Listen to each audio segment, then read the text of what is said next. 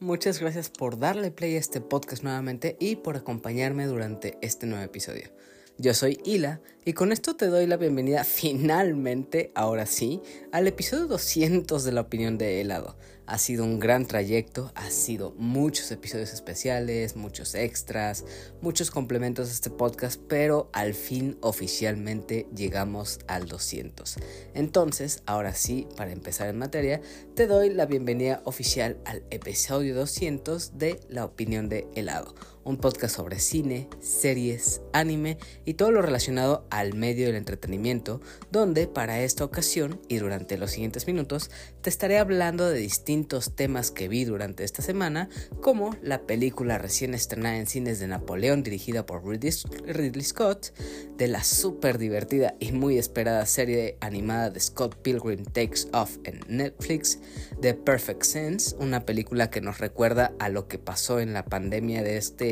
2020 a la actualidad, y de una muy divertida comedia juvenil llamada Bottoms, que se puede decir que es algo irreverente que recuerda a esas comedias de los 90 o de inicios de los 2000 que son muy ácidas y muy absurdas en cuanto al humor y las escenas que pueden llegar a mostrar. Así que también estas últimas dos, tanto Perfect Sense como Bottoms, las dos en Prime Video. Así que ya que tenemos la bandeja de los temas de los que hablaremos el día de hoy, pues empecemos con estos temas. El primer tema de esta noche es, es la película de, Napoleón. Esta últimamente hubo mucho, mucha emoción sobre lo que iba a traernos Ridley Scott nuevamente. Recordemos que su anterior película fue la de El último duelo hace un par de años, me parece que por ahí del 2021 fue el último duelo más o menos. Ajá, de, de, hecho sí fue en el 2021 y nos trajo una historia asfixiante con lo que nos podía contar, en el que vemos a una mujer eh, en una situación muy vulnerable que, que ponía en riesgo prácticamente a, su vida. Y obviamente Ridley Scott ha sido un director que que constantemente ha estado en la mira del público por el tipo de películas que, que nos trae, las, las la manera en la que dirige, la fotografía, la música, la ambientación. Es un director icónico que muchos de nosotros somos fanáticos de él. Y obviamente al saber que iba a traer una película que podría decir es histórica, obviamente muchos íbamos a estar al tanto de lo que nos iba a traer y más o menos que iba a resultar. Aquí, Napoleón es una obra del director Ridley Scott, como dije, que se puede decir es todo un espectáculo lleno de acción que detalla la ascendente, pero también accidentada, historia del icónico emperador francés Napoleón Bonaparte, aquí en esta historia interpretado por un increíble Joaquin Phoenix. Napoleón, tal cual se trata de una obra cinematográfica súper producida y orquestada por el legendario director Ridley Scott, que nos ha traído obras como Alien, El octavo pasajero, American Gangster, The Martian, El último duelo que fue la que ya mencioné, All the Money in the World, Gladiador, Hannibal, Thelma y Luis, entre muchas otras obras icónicas y de culto que si seguramente tú eres cinéfilo o te gusta el cine de este director, ya conocerás al menos más de una de estas obras. En la historia que podemos ver en Napoleón, vemos capturado el implacable camino de Bonaparte hacia el poder a través de su adictiva y volátil relación con su verdadero amor, Josefina, mostrando al mismo tiempo, mientras eh, va intercalando entre este amor tan pasional, lo intercala con todas estas tácticas militares y políticas visionarias, junto a algunas de las secuencias de batalla que desde ya puedo decir que son escenas súper bien realizadas, producidas y es algo que le brinda este tono de epicidad a la obra que solo Ridley Scott podría lograr en sus obras. Algo a destacar aquí es que esta es un Napoleón es una producción de la plataforma de Apple TV Plus o más bien de esta compañía, que al igual que Killers of the Flower Moon, eh, ambas van a llegar eh, en un futuro a la plataforma, pero al ser películas tan grandes e importantes, estas llegan a exhibirse en cines antes de su estreno en la plataforma. Y que yo personalmente agradezco que este tipo de películas lleguen primeramente a cines porque así se pueden disfrutar de la manera en la que se debe. O apenas hablamos en episodios anteriores de The Killer, eh, esta película de Fincher que, se estrenó en Netflix y el desafortunado hecho de que esta no llegó a cines cuando podría haber tenido un estreno comercial en, en, algunas salas del país y se habría disfrutado mucho más. Y aunque tuvo un estreno muy reducido, no llegó a todos los estados de México. Entonces esto fue muy contraproducente para la película y obviamente trae polémica sobre qué películas sí, de, sí deben estrenarse en cines previo a plataformas de estas que son producidas por Prime Video, Movie, Netflix, Apple TV, como ha sido el caso recientemente. Pero al menos aquí en cuanto a The Killers of the Flower Moon o también el caso que, que estamos hablando hoy que es Napoleón, afortunadamente sí han llegado a cines. Desconozco en qué momento van a poder llegar a la plataforma ya que no hay una fecha en concreto, pero algo que sí tenemos en claro es que esta película vale la pena ver.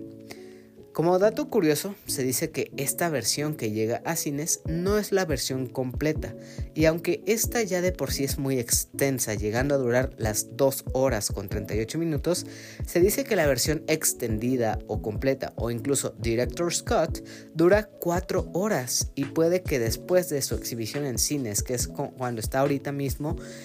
esta versión de 4 horas llegue a la plataforma de Apple TV Plus en esta versión extendida. Y la verdad, eh, viendo esta obra de, de 2 horas con 40 minutos, casi podría decirse que esta es la duración total, sí siento que hace falta ver más escenas o más historia como para tener un panorama completo de lo que Ridley Scott quería contarnos. Hay momentos en los que estás sentado en la película en la sala y sientes que, que la historia está avanzando demasiado rápido, que algunos eventos pues los toma a consideración de que sabes qué sucedió o aplica la tradicional de una elipsis en la que ya pasaron varios años y, y ya, ya estamos en otro momento de la historia. Entonces este tipo de situaciones eh, sí se sienten muy apresurados, no estoy diciendo que demeriten la obra como tal, sino que al verla en cines sí se siente como un pedazo de, una obra completa que es mucho más profunda, mucho más detallada en cuanto a los eventos históricos. O sea, sí, sí hay mucho más trabajo en, en lo que podría decirse de, de, lo que es Napoleón. No, no, es, no es la versión completa o que quería traernos Ridley Scott. Así que esperemos que al menos a la plataforma de Apple TV Plus ya llegue esta versión de 4 horas y ahora sí podamos disfrutar de, la, de esta visión completa que nos quería traer este director. Hablando ya de la, de la obra en general de, de Napoleón, en esta historia vemos dos líneas narrativas o, ajá, dos líneas narrativas.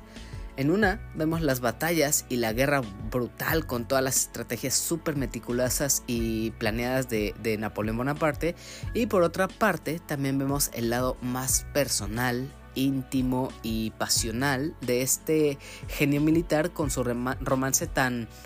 tan profundo y tan alocado con Josefina. Una de las cosas que más pueden atraer de esta cinta, además de que ya es dirigida por Ridley Scott, es que los roles protagonistas que vemos son eh, interpretados por Joaquin Phoenix y Vanessa Kirby como Napoleón y Josefina respectivamente. Aquí en esta historia, Joaquin Phoenix la verdad se adueña totalmente del personaje y le da una personalidad única. No, no es como que veamos a, a Phoenix interpretando otra versión del Joker o, o haciendo este tipo de, de actuación de método en la que se vuelve un desquiciado, un loco, no, para nada. De hecho, la manera en la que reconocemos esa actuación de Joaquin Phoenix se nos hace bastante familiar aquí y vemos esa frialdad, esa calma al interpretar su papel, las miradas que hace, cómo, cómo habla eh, frente a Josefina o cómo se comporta como este líder tan metódico que es, o sea Sí, sí es un rol muy impresionante el que tiene eh, aquí Joaquin Phoenix. Es una caracterización verdaderamente impresionante que incluso siento que supera en complejidad o profundidad su papel en The Joker. es, es, un personaje con más matices, porque en Joker vemos un hombre dañado, un hombre que está eh, en una decadencia hacia la locura, pero aquí en, en, en, Napoleón vemos un hombre que está en todos sus cabales, que, que no puede dejar que, que la, la, locura lo, lo, lo, domine. Entonces vemos un hombre que es muy metódico, que planifica todo, todos y cada uno de sus movimientos, que que vemos que a pesar de que es este estratega militar casi perfecto en todo lo que hace, tiene miedo de los resultados que pueda pasar o incluso está abierto a equivocarse. Y aunque dentro de las líneas que podemos escuchar en la película, él nunca reconoce haberse equivocado, sino que le echa la culpa a sus sargentos, vemos que es un hombre que aunque la historia dice que, es alguien perfecto, tuvo muchas carencias y muchos errores. Y esto se puede ver muy bien retratado en la película. Entonces, a través de la caracterización de Joaquin Phoenix podemos ver felicidad, alegría, miedo, preocupación y mucho, mucho amor. Pero este amor pasional, el, deseo de la carne, o sea, es, es una, una actuación con muchas personalidades y que se ve muy bien retratado a través de Joaquin Phoenix. También siento que en cuanto al desarrollo de la historia, aquí eh, eh, Ridley Scott eh, balancea muy bien entre los momentos del drama que llegan a ser muy tranquilos y pausados con las batallas brutales y violentas llenas de emoción y adrenalina. Entonces, en toda la película de Napoleón, vemos este ritmo que va cambiando de momentos súper acelerados, brutales, llenos de, de muerte, de sangre, de disparos de cañón, a pasar a momentos muy tranquilos e incluso divertidos en los que vemos como Josefina y Napoleón juguetean, tienen sus este, relaciones íntimas, sus peleas de pareja, las infidelidades. Entonces este cambio de ritmo que hay entre la guerra y el amor es algo que nos va a tener eh, muy intrigados en cómo va a avanzar la historia, porque eh, al ser algo que tiene varios picos de adrenalina, como que no, no nos acostumbra a un ritmo en específico o a un paso apresurado en la película, ya que tenemos ciertos momentos de descanso. Y como las peleas o las escenas de guerra son bastante brutales, siento que estos momentos en los que se centra en la relación de Josefina y Napoleón ayudan bastante como para dejar pasar toda esta euforia de las peleas y tratándose de las escenas de guerra, estas son súper sangrientas y viscerales. Ridley Scott no se limita ni un poquito en censurar o reducir la verdadera crueldad que es la guerra y cómo el sufrimiento y desesperación abunda en situaciones así. Otro detalle que aplaudo muchísimo es el del montaje, el vestuario y el peinado que logra trasladarnos completamente a la época y se nota que cada detalle relacionado con esto es algo que se estudió y cuidó hasta el más mínimo detalle para traernos una obra lo más apegado a la historia real como se pudo. Y considerando esto, es algo que siento que sí o sí va a estar nominada a los próximos premios. Aunque también, a pesar de que digo que esto se ve muy fiel históricamente, debo destacar que Ridley Scott no se caracteriza por hacer biopics o historias este, apegadas completamente a la realidad o a los eventos históricos. Entonces muchos de estos eventos como lo que sucede con Josefina o los de la guerra pueden ser momentos como fantasiosos o ficciosos o, ficticios más bien, perdón por la equivocación, eh, que sirven para añadir como esta tensión o este drama a la película y que aunque no sean certeros completamente frente a lo que sucedió en la historia real, ayudan mucho a la hora de contar la historia. Continuando con las cosas que tengo que aplaudir esta película, tengo que reconocer muchísimo el gran trabajo de las actuaciones de Joaquin Phoenix y Vanessa Kirby. Ya hablé un poquito de la actuación de Phoenix, pero aquí también Vanessa Kirby se lleva gran parte de la película con esa personalidad tan tranquila que tiene frente a, a esta personalidad tan imponente que es Napoleón cuando tenemos a este hombre tan fuerte, tan dominante, tan, tan, eh, que es un líder prácticamente, que se podría decir que es el que domina toda la relación, es curioso ver cómo es Josefina quien lleva las riendas de la relación. Napoleón siempre se rindió ante, ante ella, siempre la vio como si fuera una, una diosa, la manera en la que la mira, la trata como una muñeca de porcelana, le da todo lo que quiere, o sea, realmente uno podría decir, Napoleón pues fue el, el, comandante, el líder de todo, pero no. La verdad, en cuanto a esta relación amorosa que sostenían estos dos, Josefina era la que tenía la, el mayor peso de la decisión y quien dominaba completamente la, la relación. Entonces, ver cómo Vanessa Kirby tiene este papel tan tan protagónico y cómo se roba incluso escenas en las que comparte con Joaquin Phoenix es algo bastante genial para ver. Ya para ir cerrando, aquí también otra cosa que hay que reconocer es la banda sonora que está hecha por el compositor Martin Phipps. Él aquí es un alguien, un compositor que adereza muy bien toda la acción y el drama. Y para que te imagines un poco el estilo de este compositor, él ha musicalizado otras cosas como The Crown, Peaky Blinders y Black Mirror. Entonces, la manera en la que nos trae esta música que va desde tonos muy calmados hasta intrigarnos con esta cierta melodía de misterio o de drama, ah, la verdad eh, va muy bien y muy de acuerdo a la película. Eso sí, tengo que reconocer que Napoleón no es la mejor película de Ridley Scott, pero como obra de este director estamos hablando de una auténtica obra maestra que por favor, por favor, por favor vean en cines antes de que llegue a la plataforma de Apple TV Plus y si ya la vieron, esperen a que llegue a la plataforma para poder disfrutarla en esta versión de 4 horas si es que nos la traen así.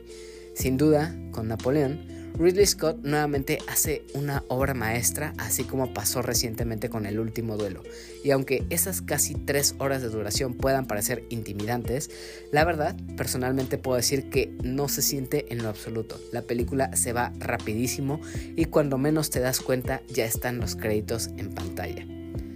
Continuando con los temas de este episodio, ahora toca hablar de una serie animada en Netflix que desde hace unos meses ha causado mucha euforia, pues se trata de revivir la nostalgia de una de las películas y novelas gráficas de la época que muchos de nosotros amamos por lo divertida que era, pero también que se ha visto envuelta en una polémica por unos temas que toca y que en la actualidad son bastante criticables por la manera en las que los relata. De la serie animada de la que estoy hablando es Scott Pilgrim, que ya hemos o ya conocemos que existe una novela gráfica creada por Brian O'Malley y también conocemos de la película dirigida por Edgar Wright.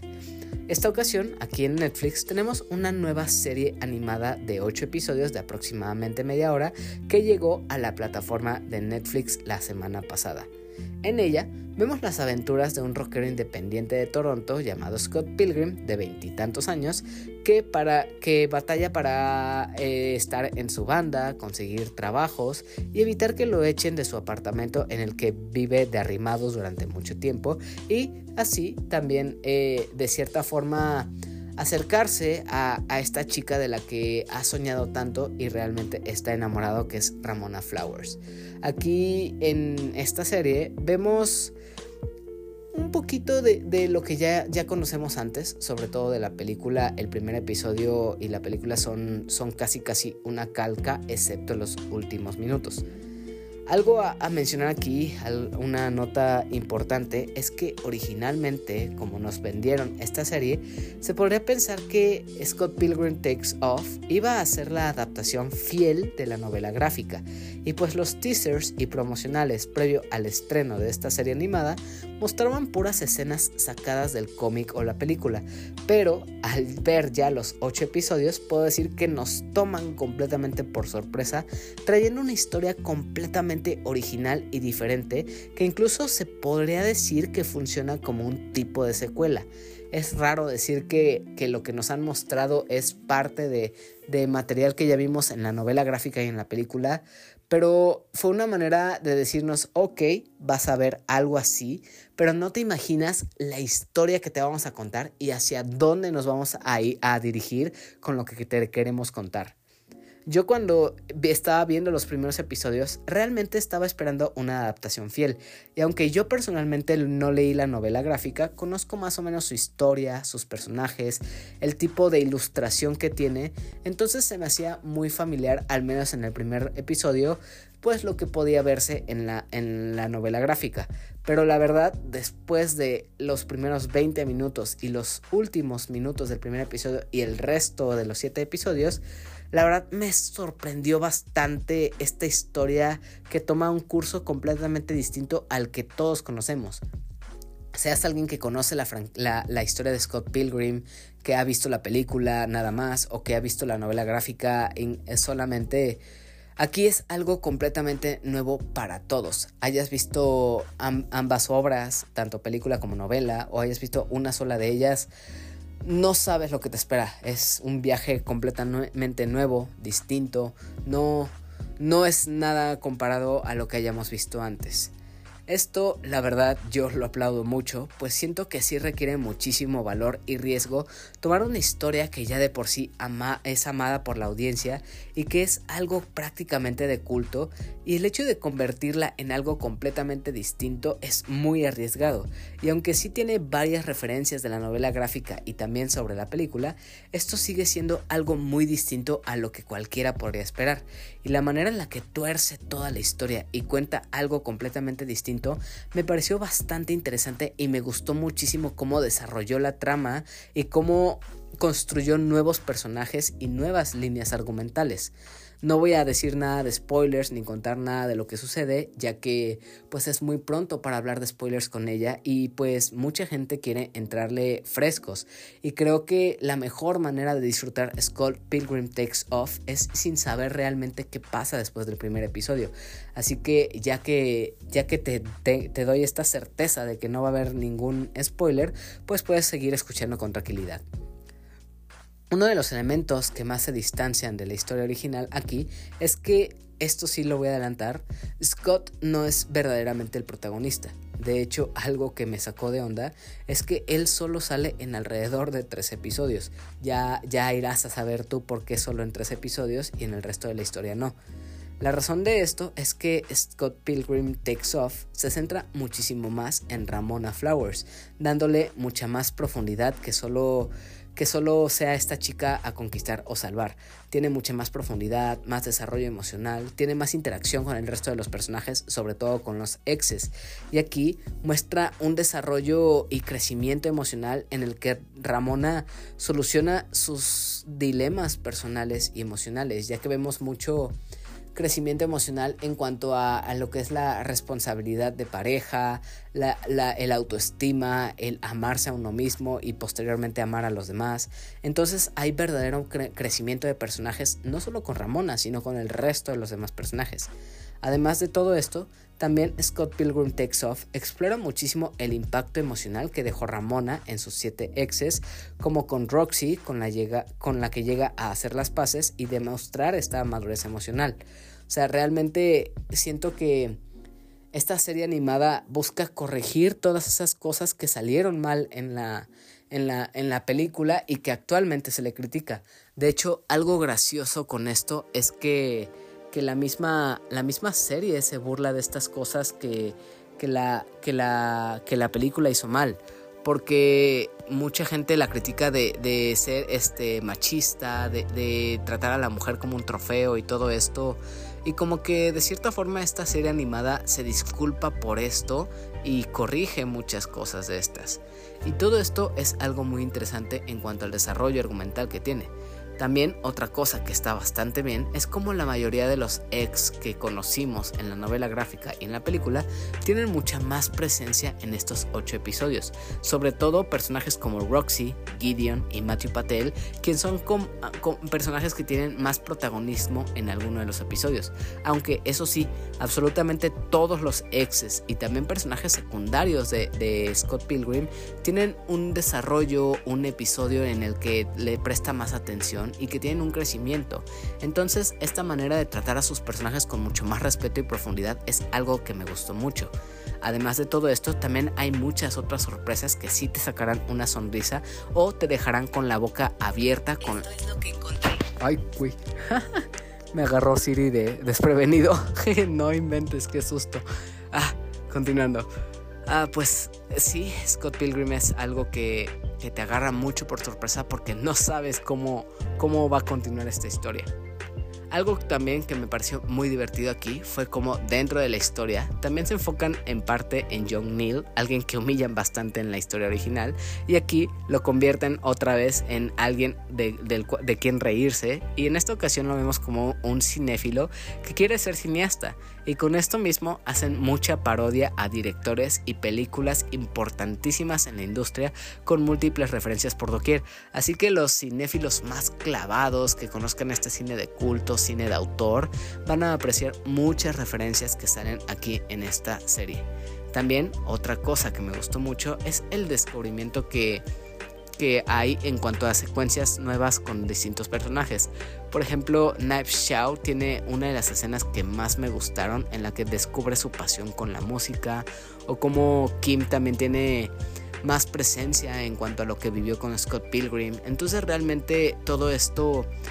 que hay en cuanto a personajes nuevos y cómo nos lo presentan está muy padre. Igual para los más fanáticos del viejo Scott Pilgrim, algo que van a disfrutar mucho es que gran parte de las actuaciones de voz se conservan para esta serie animada. Michael Cera, Mary Elizabeth Winstead, Satya Baba, Karen Culkin, Chris Evans, Anna Kendrick, Brie Larson, Brandon Root, Jason Schwartzman, Johnny Simmons, Aubrey Plaza, Alison Peel y otras voces vuelven aquí a esta serie animada y el hecho de que conservaran esta esencia de esta película que todos amamos es algo genial de oír nuevamente en esta, en esta serie. Por otra parte, otra cosa que también me, me encantó fue el apartado musical desde el opening muy al estilo de anime, la banda sonora y la música licenciada, es algo que va muy bien de la mano con el anime. Y también las canciones de Sex Bob Omb son muy buenas y terminaron por fascinarme. Por cierto, hablando de anime, Scott Pilgrim Takes Off se promociona a sí misma como un anime y como dije, tiene su propio opening como tal que, le da esta esencia, pero siento que esto no podría llamarlo como tal un anime, más bien, esta serie animada siento que entra en otra categoría de animación, ya que es algo más occidental o algo de Estados Unidos, ya que se origina la historia aquí mismo. Entonces, esto es algo así más o menos como lo fue Avatar The Last Airbender, que es una serie animada que no necesariamente es un anime, pero tiene muchas influencias. Así que yo creo que más bien podríamos considerar esta, esta serie como otro tipo de estilo de animación. En cuanto a la animación, por cierto, también que vemos aquí, esta es un sólido 10 de 10. Scott Pilgrim Takes Off en, tratándose de animación es perfecta en todo sentido. Me gusta que combina el 2D con el 3D. Igual soy muy fan del hecho de que el diseño de arte es de verdad muy similar al del cómic. Igual, la utilización de colores brillantes y llamativos hace que se vea mucho más bonita y tierna esta animación. Ver esa combinación de elementos realmente es una maravilla y sin duda es la mejor característica de esta serie animada. En general, Scott Pilgrim es una serie animada que yo terminé amando de inicio a fin con todo y sus cambios y sus numerosas sorpresas. Son 8 episodios que dan un total de 4 horas de reproducción de pura diversión, emoción, peleas, música y una aventura que cambia la historia que conocemos completamente y que va a revivir esa nostalgia creando en su camino nuevos eventos históricos que seguramente también se volverán en otra historia de culto para este personaje tan amado por la cultura popular. Pasemos ya al siguiente tema de este episodio, que, el, que esta es ahora una película que está disponible en Prime Video.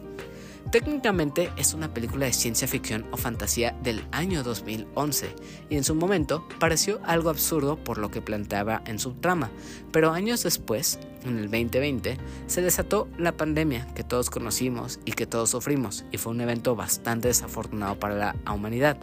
y realmente esto fue algo que nadie esperaba o creía que era posible que podría pasar. Entonces, después de todos los eventos reales que ya vivimos, esta película de la que voy a hablarte hoy tiene un impacto muy distinto y se puede apreciar de una manera diferente ya que nos acoplamos a lo que sería una nueva normalidad y es algo que también vemos a través de esta película que estoy por contarte. Esta cinta lleva por nombre Perfect Sense o Al final de los sentidos y como dije, la puedes encontrar en la plataforma de Prime Video. Perfect Sense nos ambienta en una realidad donde una extraña epidemia aparece en todo el mundo. Lentamente y de la nada, las personas de la nada comienzan a perder poco a poco cada uno de sus sentidos, manifestándose en algunas pocas personas y cada vez se va reproduciendo o se va contagiando en más y más gente. Al principio, es un brote que se manifiesta en la pérdida del olfato, a menudo eh, precedido por un arrebato emocional que hace que todos entren en una enorme tristeza y vulnerabilidad, siendo este el síntoma que indica que la persona está por perder ese sentido. En este escenario casi apocalíptico se encuentran una científica y un chef, ella es Susan, parte de un equipo que intenta comprender y estudiar la epidemia que está surgiendo ahora mismo para ver cómo revertirla o impedir que se propague o evolucione. Y ah, en cuanto al chef, él es Michael, un hombre encantador y carismático que es un experto líder en la cocina con un gran talento para la gastronomía. En medio del caos total que está surgiendo con esta epidemia, Susan y Michael comienzan una relación amorosa mientras, mientras la pérdida de otros sentidos afecta a más personas y las autoridades civiles intentan mantener el orden mientras el caos se va desatando. Algo que es bastante irónico y desafortunado con esta historia es que pues mientras todos pierden sus emociones o sentidos como el gusto, el oído, el olfato o la vista, este es el momento en el que Michael y Susan apenas empiezan a sentir todas esas emociones y sentimientos que nunca habían experimentado antes. Entonces, en medio de todo el caos y la incertidumbre que está sucediendo con esta pérdida de las emociones y este escenario tan apocalíptico que hay, es gracioso e irónico como esta relación amorosa empieza a darse y a fortalecerse incluso. Algo interesante aquí es que mientras vemos la evolución de la epidemia y el desarrollo de la historia, escuchamos las reflexiones en voz en off de Susan que nos ofrecen un punto de vista bastante poético frente a lo que está pasando, donde ella se plantea cosas como es posible el amor en un mundo tan cambiado en donde la humanidad va perdiendo uno a uno todos sus sentidos. Entonces ella lentamente mientras va avanzando la epidemia y van empeorando las cosas, ella realmente se, se pregunta si esta relación vale la pena, si es, es algo que debería seguir adelante, si deberían dejarla por la paz, porque ¿para qué iniciar una relación si el mundo se está terminando o al menos ese mundo con esa normalidad que tienen ya no va a existir? Entonces estas reflexiones a las que llega eh, Susan son bastante interesantes y como dije son bastante poéticas de escuchar.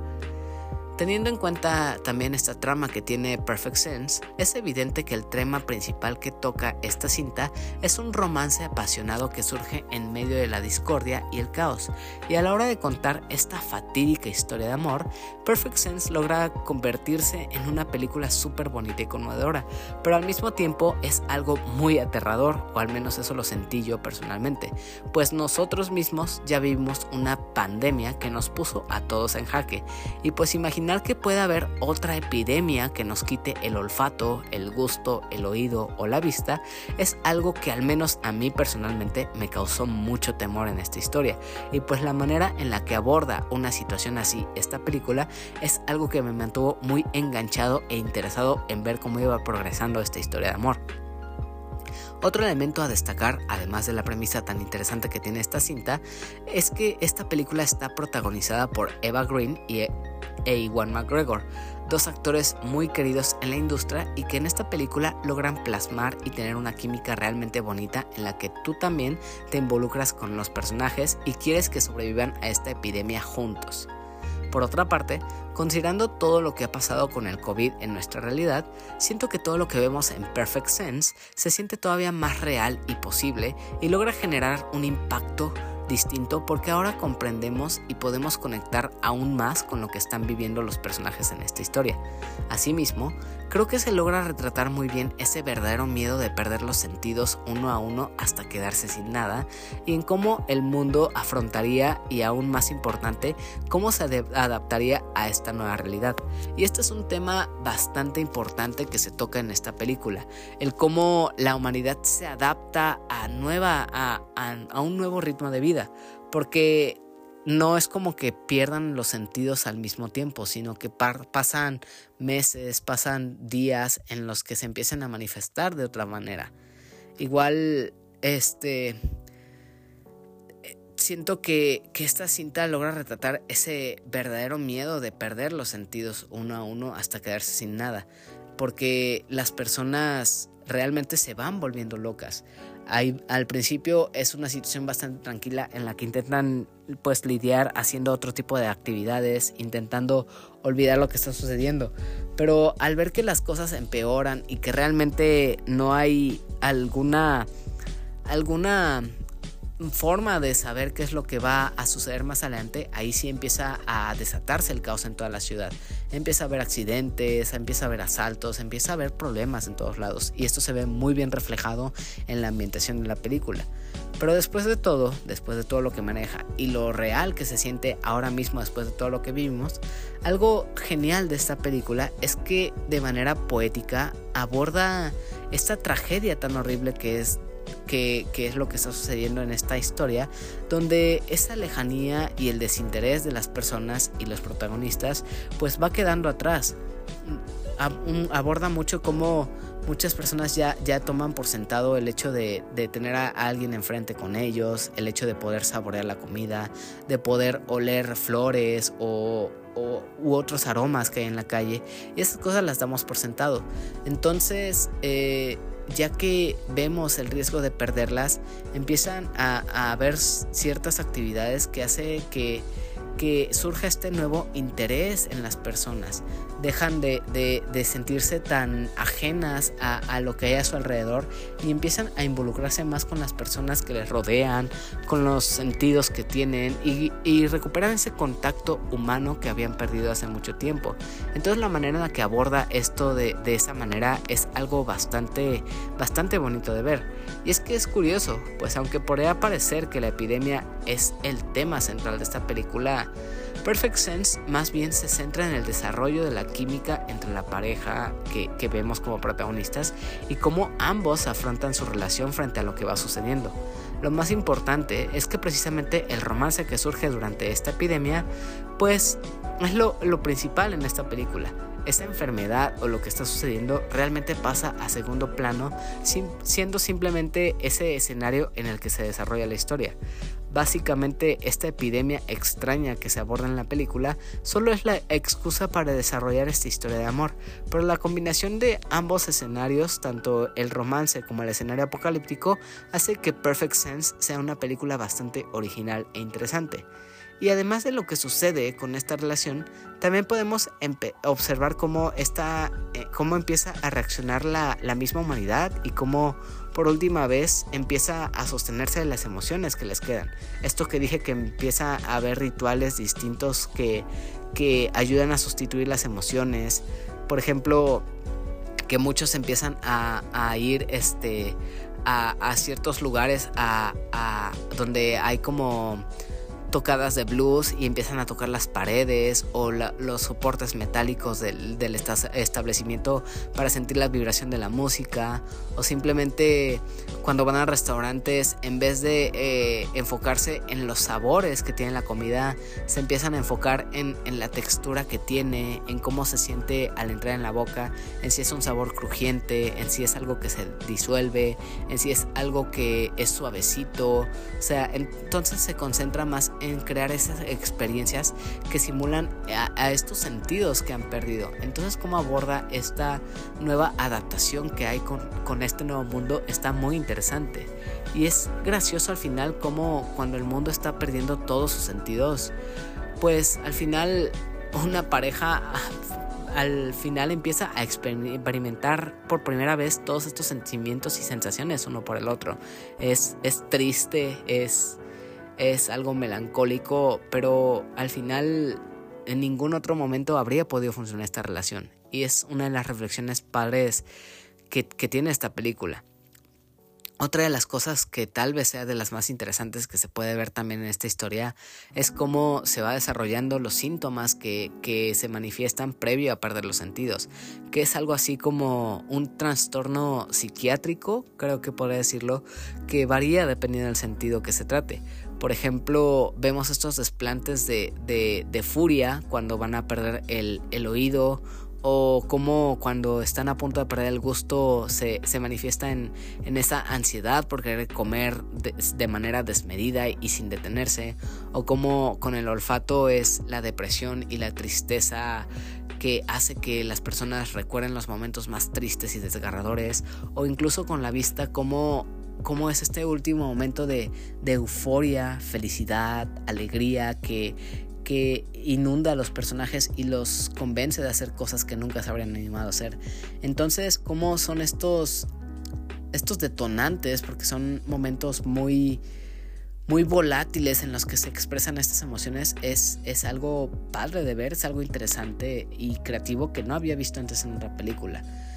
Después de todo, pues Perfect Sense nos deja realmente una historia muy original y con un final abierto que nos pone a reflexionar qué sucede después con la pareja y qué sucede con el resto del mundo. La, después, la verdad, después de vivir todo lo que pasó en los últimos ah, tres años con la pandemia, ver una película como esta me genera varias eh, reflexiones, varios pensamientos y hago muchas comparaciones con, esta realidad que vivimos y cómo nos hemos adaptado y cómo hemos afrontado una nueva realidad. Entonces, ver Perfect Sense ahora con, con unos ojos que han sobrevivido a una pandemia, la verdad hacen que esta película sea mil veces más interesante de lo que pudo haber sido haberla visto cuando estrenó, que fue en el 2011. Entonces espero que tras escuchar sobre esta película te animes a verla. Recuerda, está en Prime Video. Y es una película que, que ya que la veas te va a dejar con muchas reflexiones y pensamientos sobre lo que tú mismo has vivido con esta pandemia.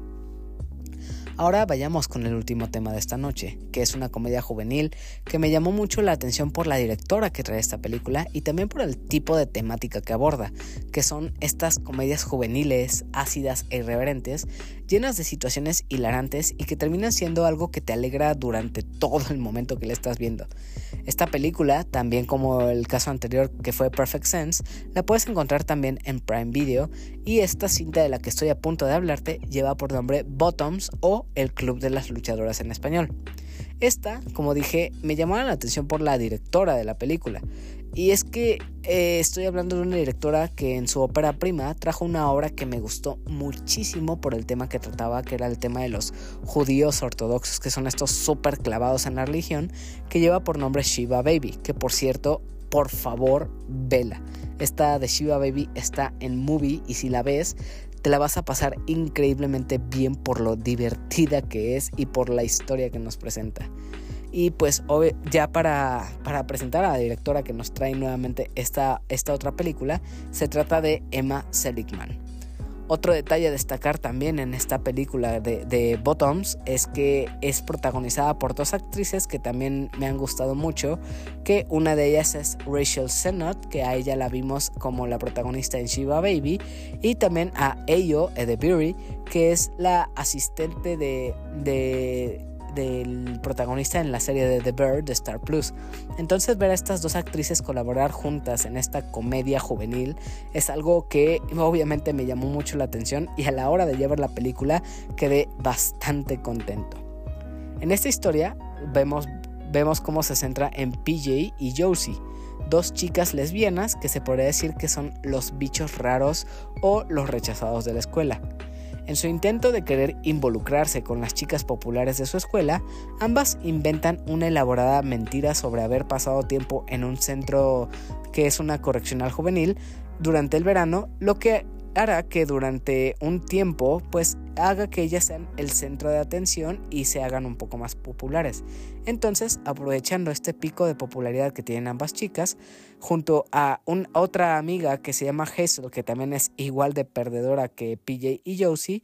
deciden eh, juntarse y crear un club escolar en el que empiecen a, decir que el enfoque principal es eh, que las mujeres de, la escuela empiecen a aprender defensa personal, ya que se ha visto recientemente muchos abusos de, chavos de otras escuelas o de la misma escuela que han lastimado a varias niñas o incluso las han lastimado. Entonces, pues la idea original o, innovadora de PJ y Josie es crear un club en el que prácticamente todas las niñas de la escuela aprendan a pelear, no defensa personal, a pelear, lo cual es una situación bastante graciosa que vas a ver durante esta película.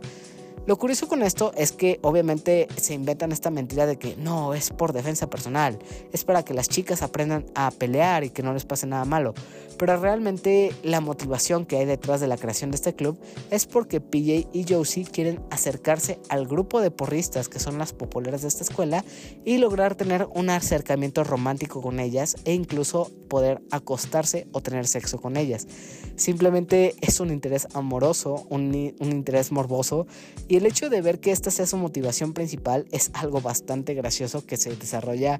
muy bien en esta película. Algo que podrás este, escuchar bien en esta película es que se siente tal cual como, como una comedia de los 90, muy similar a lo que llegamos a ver como con películas como Mean Girls o también como Superbad o Clueless. Y es que aquí también en, en Bottoms se abordan todos los clichés del género que son de estas comedias irreverentes y ácidas,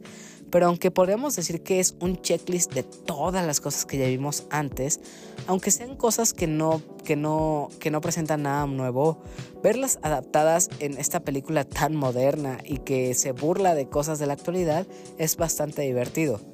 Y algo que también hace que sea aún más interesante y gracioso es que en esta ocasión vemos que, que Bottoms aborda esta historia desde el punto de vista de las perdedoras que quieren mezclarse con las populares. Entonces ver cómo estas chicas inadaptadas empiezan a ganar esa popularidad, los chicos de la, de la escuela los empiezan a reconocer, a saludarlas y empiezan a hacerse ya de un círculo de amigas, es algo bastante gracioso porque no te imaginarías que alguien que es alguien, al, una inadaptado social llegaría a este nivel. Y la verdad, al ver todas estas cosas con este humor tan ácido y divertido, hizo que me la pasara risa tras risa tras risa. Es, es muy divertida, los chistes y situaciones o remates que hay son muy genuinos y me terminaron ganando completamente en cuanto a la comedia de esta película. Estos chistes que vemos a lo largo de la película son muy bien pensados, son ingeniosos y muy bien elaborados. Y hay parte, hay partes que se sienten que, van más allá de, de, solo una comedia, porque eh, realmente sobrepasan muchos niveles de lo que está, de lo que es correcto. Y es que vemos a, a mujeres peleándose a golpes, a, a, a, hombres diciendo, ok, vamos a poner a pelear a este chico con esta niña que obviamente es más pequeña y tiene menos fuerza que el vato que es el jugador eh, estrella del equipo de fútbol americano y ver que los ponen uno a uno a pelear es una cosa súper divertida porque no le importan estos tabúes de no, un hombre no puede pelear con una mujer. No, aquí les vale madre completamente. Aquí no tiene ningún límite de, de, ah, las mujeres son más débiles ni nada. De hecho, eso es algo bastante padre. El enfoque feminista que tiene esta película. Porque se cuelga mucho de este movimiento de que de que las mujeres no son un objeto sexual, no son débiles ni nada. Y esto es algo que me gustó mucho que cómo retrata el empoderamiento femenino en esta película. Y es que a través de todos sus personajes, que por cierto son bastante memorables, me encanta el desarrollo que tienen cada uno. Y obviamente los que más van a crecer en esta historia son PJ y Josie, que aunque su su plan original era simplemente acostarse con las chicas populares de la escuela, sí tienen una, una evolución en cuanto a su mentalidad, eh, tienen el típico desarrollo de en algún momento van a defraudar a las demás personas que las rodean y van a tener que corregir esto. Entonces es una película sí cliché, que, que como dije es un checklist de todos estos elementos de las comedias ácidas que llegamos a ver en los 90s o, o a inicios de los 2000, pero la manera en la que lo hace con este punto de vista de las perdedoras o o desde este punto feminista en que las mujeres pueden aliarse contra los hombres, es algo que se va a disfrutar bastante de la película. Igual, obviamente hay muchas cosas rescatables de esta película, como, como la secuencia del autobomba que me pareció increíble y divertida, cómo, cómo se fue desarrollando. También el tema del romance, de cómo efectivamente van logrando conquistar a la, a la chica que quieren y cómo si tienen una oportunidad de ligárselas Y efectivamente también todo el tema del feminismo y la sororidad y cómo también algunas personas solo se cuelgan del movimiento es algo que desarrolla muy bien esta película. También otra cosa que me encantó es el tema de la música, que es un 10 de 10, es música licenciada, pero también otras canciones que escuchamos son hechas por Charlie XCX, que muchos de ustedes conocerán. Y que escuchar esta música en esta película me gustó bastante. Voy a buscar el soundtrack que tiene esta, esta de Bottoms, porque sí me gustó bastante. En general, Bottoms es muy divertida. Es una película de tan solo una hora y media que se va de volada. Tiene secuencias divertidas, tiene secuencias ácidas, tiene mucho humor negro. Entonces, si, es, si están en un domingo en su casa o no tienen nada para ver, Bottoms sin duda es una buena recomendación que pueden ver en Prime Video. Así que con esto ya podemos dar por cerrado los temas de, este episodio. Así que ya es momento de ir encaminándonos al final y a la despedida. Esta vez para, para el episodio 200 no tuve, no tuve mensajes. Me parece que ya, ya en el especial que hubo sobre el agradecimiento por acompañarme durante dos años y los 200 episodios ya hubieron las suficientes preguntas y mensajes. Por favor vayan a escuchar ese episodio que me gustó cómo quedó y que ahí agradezco que me acompañen semana a semana. Así que ahí está la, la promoción de ese episodio y pues ya que con, terminamos con este episodio pues vayamos a los saludos y mensajes que sí hay para este episodio. Así que comencemos. Saludos y abrazos para Aline, también para Elenita Bustamante, que pide su saludo festejador de 200 episodios con rebanada de pastel de tres leches y gelatina de mosaico y bolo de dulces para rematar. Gran saludo, como siempre, Elenita, siempre te rifas con estos. Continuando, saludos a Javier Castañeda, a Salma Jiménez, a Daily, a Mauricio Garduño, a Soylan Marmota, a Sabo y de Firesoul, a Paquito, Abraham, Emiliano, Saikito, Yori y Ares, a Sejim de Aventura, a Mike Santana y Juan Su de Fugitivos Podcast, a Lex, Rob, Ingenierillo, Eddie y Samper, a Bunny y Alberto, a César o Señor Escroto y a todo el equipo de Dream Match, a Burning Hunt, a Daggett de la presa de Daggett, a Miguel y Ramiro de Para Dormir Después Podcast, a Cadasco y a Ryunjun, que por cierto, muchas felicidades por su cumpleaños a Ryunjun, un abrazote allá hasta Japón. Saludos también para Andy, para El Bicho, para Adam del Podcast Beta que anda por allá en tierras niponas. Saludos igual hasta Japón para Adam, Mili Ninja. Saludos a Guillermo el Gosteable, a Omar Mosqueda, a Mr. Suki y por último, saludos a Rol, Tito y Manu del Bolobancast. Igual, como tradición de cada episodio, te invito a que escuches otros podcast amigos como lo son el Podcast Beta, Bolo Bancast, Showtime Podcast, Dream Match, A la Aventura, Susurros del Inframundo, Fugitivos Podcast y Filme, Tinta y Sangre. Así que después de hablar el día de hoy de estas cuatro películas y serie animada, espero que me cuentes qué te ha parecido los temas de los que hablé cuál es tu opinión si es que ya viste alguna de estas películas o la serie de Scott Pilgrim, para que así más personas que escuchan este contenido puedan animarse a verlas. También espero que me puedas seguir en, tanto en redes sociales como en las distintas plataformas de audio. A mí personalmente me escuchas como arroba heladito en todas las redes sociales como X o Twitter, en Facebook, en Instagram, en todos lados. Es simplemente escribir arroba E L A H D I T-O. Y también puedes seguir las redes oficiales del podcast que es arroba opinión de helado, esto es E-L-A-H-D-O, en todas las redes sociales. Igual, por favor, sigue a este podcast en todas las plataformas de audio o la que sea tu favorita, como Apple Podcast, Spotify, Anchor, iBox, Google Podcast o incluso YouTube, donde también estoy subiendo los videos relacionados a este podcast semana a semana, aunque ese sí me toma un poquito más tiempo en subirlo. Así que espero puedas suscribirte en tu plataforma de audio favorita. También en YouTube deja ahí tu suscripción, tu like. También cuéntame qué te ha parecido en los comentarios. Y también de esto, eh, cuéntame qué te ha parecido este episodio en Spotify o Apple Podcast en la sección de comentarios de estos. Igual no olvides dejar tu review de 5 estrellas, 4 estrellas o lo que te haya parecido para que este contenido pueda llegar a una mayor audiencia. Muchas gracias por llegar hasta el final de este episodio. Muchas gracias por acompañarme durante más de 200 episodios y durante poco más de dos años. Este podcast no se detiene, seguimos semana a semana y durante cada lunes de las siguientes semanas estaremos trayendo nuevo contenido relacionado con